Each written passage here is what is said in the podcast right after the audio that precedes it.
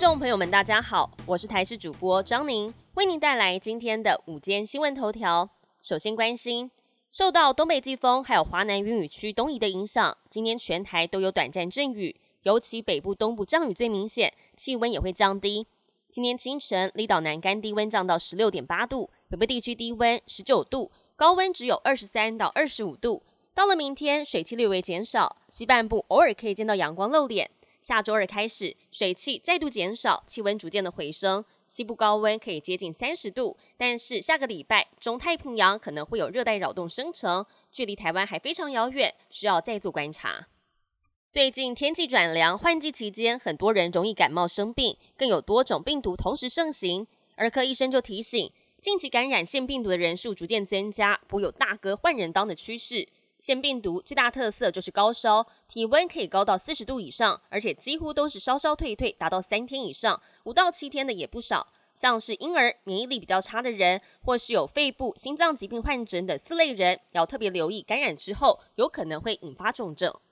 全台不少医院掀起护理人员出走潮，虽然行政院日前拍板要替夜班护理人员加薪，但是白班护理人员依旧没有受益。星光医院抢先祭出抢人措施。在二十七号宣布，从十一月开始，轮值三班的护理人员全面加薪一千六百八十元，也要调升新进人员的月薪。除了鼓励留任，也要招揽新血的加入。国际焦点要来关心到，二十五号在美国缅因州犯下十八死枪击案件的嫌犯已经被警方寻获，但是没有生命迹象。他的头部有明显自强枪伤，可能是畏罪轻生。这名嫌犯是预备役军人，又具备野外求生技能。逃亡期间，让当地民众人心惶惶。还好，随着嫌犯的落网，连日惊魂也总算是画下句点。美国总统拜登二十七号在白宫会见中国外交部长王毅，期间讨论了以色列跟哈马斯冲突、乌俄战争，还有台海以及最近发生在南海的中非船只擦撞事件，并且为可能在下个月举办的拜登习近平会晤铺路。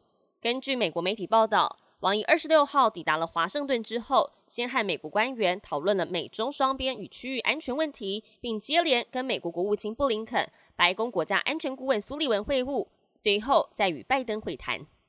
本节新闻由台视新闻制作，感谢您的收听。更多新闻内容，请需锁定台视新闻与台视 YouTube 频道。